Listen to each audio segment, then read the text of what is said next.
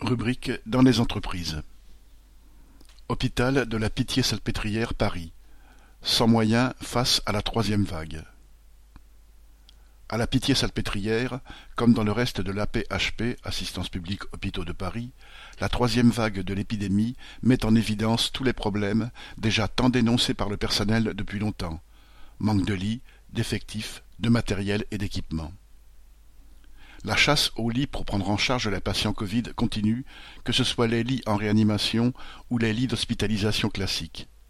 Elle retarde la prise en charge, crée le casse-tête des déprogrammations et l'encombrement des urgences par manque de lits d'aval. Par exemple, aux urgences cérébrovasculaires, cinq lits sont toujours fermés, faute de personnel.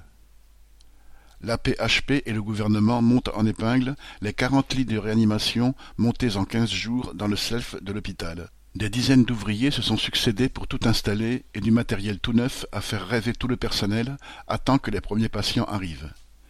Mais ces lits provisoires ressemblent à une vaste opération de communication pour cacher une réalité bien moins clinquante, celle de ces lits de réanimation montés un peu partout dans les salles de réveil ou dans les blocs opératoires qui fonctionnent avec du personnel pris sur ces mêmes services. Toutes les formations promises pour des infirmières et des aides-soignantes de réanimation sont restées de la poudre aux yeux. Alors, comme lors de la première vague, les étudiants des différentes écoles sont mis à contribution. Les élèves de troisième année des écoles d'infirmières travaillent comme aides-soignants sur leur lieu de stage. Les étudiants infirmiers anesthésistes et de bloc opératoire retournent travailler comme infirmiers. Cette question du sous-effectif revient dans toutes les discussions, car rien n'a changé depuis un an et la situation s'est même aggravée. On assiste à des situations inimaginables. Une infirmière et une aide-soignante du service d'ORL restent seules tout un week-end pour dix-huit patients, dont cinq demandent des soins rapprochés.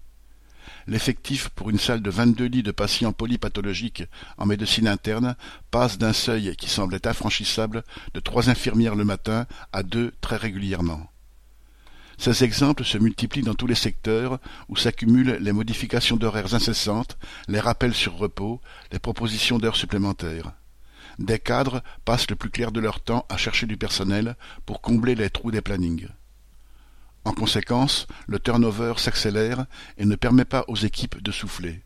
Les jeunes qui arrivent sont formés par d'autres jeunes en poste depuis un an qui font figure d'anciennes. Cela accroît les difficultés, concourt à l'épuisement et ne donne pas très envie de rester. Un phénomène prend un peu d'ampleur, les démissions. Mais jeunes comme anciennes cherchent à résister à ces situations invivables.